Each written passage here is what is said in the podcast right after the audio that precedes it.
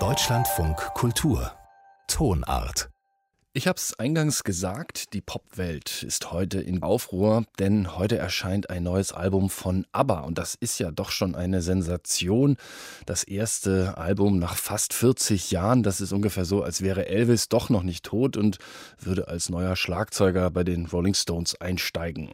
Voyage, so heißt diese Platte, über die ist ja bereits im Vorfeld viel geschrieben und viel spekuliert worden.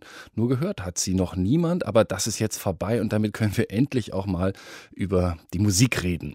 Götz Steger gehört zu den wenigen, die das Album als erste hören durften. Natürlich unter größter Geheimhaltung, wie das dann immer so ist. Aber jetzt darf er drüber reden. Er ist mir jetzt zugeschaltet aus Hamburg. Herr Steger, gleich mal vorneweg. Was hat Voyage bei Ihnen ausgelöst? Euphorie oder eher Enttäuschung? Ja, beides nicht so richtig. Das, was äh, ABBA ja immer ausgezeichnet hat, also sagen wir mal die popmusikalische Kunstfertigkeit und der Melodienreichtum, das findet man schon auch allerdings längst nicht in der Schmissigkeit, die man so von früher her kennt. Es gibt im groben auf dem Album zwei Arten von Songs. Einmal die groß aufgezogenen Balladen, die allesamt gut und gerne Hits aus irgendwelchen Musicals sein könnten, zum Teil mit ein bisschen Weihnachtsgeklöter und Ambiente passend zur Jahreszeit, mit zuckersüßen Streichern und Glöckchen und Piccoloflöten. Kitschig, würde ich fast sagen, was ich keineswegs abwertend meine und zum Teil aber doch auch sehr schön. Und die schnelleren Songs, allesamt mit Refrains, die man sofort behält. Ich kann das bestätigen, weil die geistern mir insgesamt alle im Kopf rum.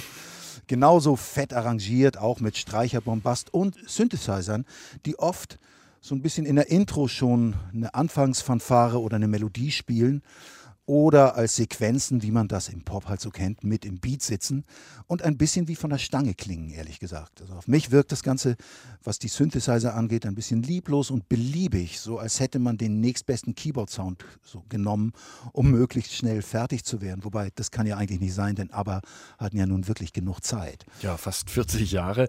Ähm, was Sie jetzt da äh, erzählt haben, das betrifft ja vor allem die Arrangements. Äh, wie sieht es denn mit den Stimmen aus? Die Sängerin Agneta Felskog und Frieda Lüngster, die sind ja beide mittlerweile über 70 und äh, haben jahrzehntelang nicht gesungen. Klingen die immer noch so wie früher oder hört man ihnen das doch an, die lange Zeit, die da vergangen ist? Ich würde sagen beides. Zum einen sind die Stimmen auf durchaus attraktive Weise reifer was vor allem in den Balladen zum Tragen kommt. Die Refrainchöre allerdings klingen fast wie früher. Die haben ja schon in den 70er Jahren sehr aufwendig bei ihren Produktionen nach Art des sogenannten Wall of Sound zig Gesangsspuren übereinander geschichtet, zum Teil hochgepitcht, also schneller abgespielt, was diesen typischen glockigen Chorsound dann bewirkt.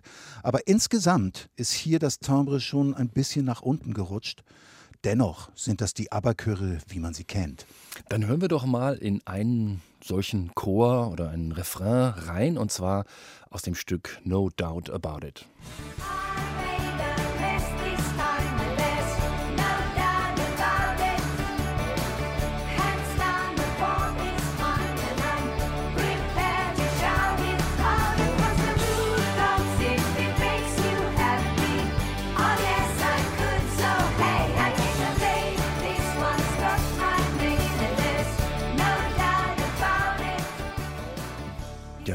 Klingt irgendwie nostalgisch, ein bisschen nach Glamrock der 70er Jahre. Aber was singen die da eigentlich, die Schweden? Also geht es da jetzt nur um den Mitsingfaktor oder haben die auch eine Botschaft auf dem Comeback-Album? Ich muss dazu sagen, ich hatte ein erstaunliches Erlebnis beim Hören. Bei einer der Balladen, das war der Song I Can Be That Woman, den empfand ich beim ersten Hören als richtig überhaupt nicht inspiriert als Konfektionsware mit so einem prototypischen Arrangement mit Streichern, synthetischer Akustikgitarre und Melodien, die man schon vorher ahnen kann. So ein bisschen wie 90er Jahre Boygroup Pop, den, den man ja zu Genüge kennt. Beim zweiten Mal habe ich dann so ein bisschen auf den Text geachtet. Da geht es um eine Frau, die steht vor ihrem Ex-Mann, bereut die gemeinsamen Fehler, die verschwendeten Jahre und trinkt offenbar nicht mehr und fragt ihn jetzt, ob sie es nicht nochmal zusammen versuchen sollten.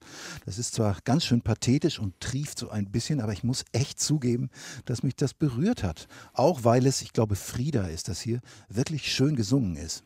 Und von dieser Art der, sagen wir, gereiften Beziehungsthemen gibt es ein paar auf dem Album. Und das würde ich sagen, ist schon so eine neue Aber-Note. Und das äh, hören wir uns jetzt auch mal an, also diese neue Aber-Ernsthaftigkeit. And the dog is the first to feel it.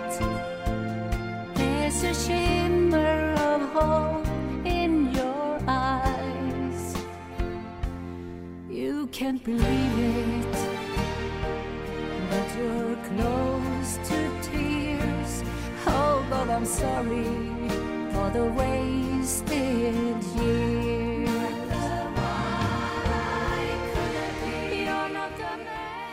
Aber und I Can Be That Woman. Götz Steger, nun ist diese Platte ja nicht nur zum Hören gedacht, sondern die neuen Songs, die sollen auch auf die Bühne gebracht werden. Nicht als klassische Konzerttournee, sondern in einer eigens dafür gebauten Arena in London. Da werden dann im nächsten Jahr ab Mai ABBA-Shows stattfinden, performt von sogenannten Avataren, also Hologrammen der ABBA-Mitglieder, selbstverständlich natürlich dargestellt in ihren früheren Jahren. Ähm, das ist schon angelaufen, der Ticketverkauf. Ist das ein Vorgeschmack auf die Zukunft von Konzerten und Live-Events? Ja, zumindest sagt das der Promoter Thomas Johansson. Ehrlich gesagt wird mir ein wenig Angst und Bange, wenn ich mir die verzückten Fans mit Tränen in den Augen vorstelle angesichts einer dargebotenen Illusion. Schon ein bisschen dystopisch, wenn man, sagen wir mal, das Emotionserlebnis, wenn das als einziges zählt und es ist dann egal, wodurch es ausgelöst wurde.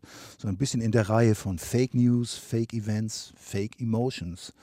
Es sei denn, wir sind alle so klug und so reflektiert, dass unser seelischer Haushalt das alles genau voneinander trennen kann. Also ich habe von mir selbst nicht den Eindruck, bei anderen denke ich, das ist auch nicht so einfach.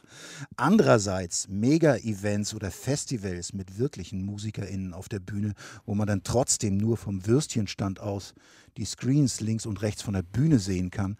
Ob das jetzt wirklich ein echteres Erlebnis ist, wage ich auch zu bezweifeln dass der Aber-Promoter Johansson darin die Zukunft sieht, finde ich ziemlich logisch.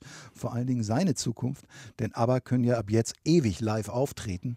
Es müssten dann wahrscheinlich irgendwann noch ein paar Algorithmen her, die die neuen Songs für die Zukunft komponieren und dann hat man Aber Forever.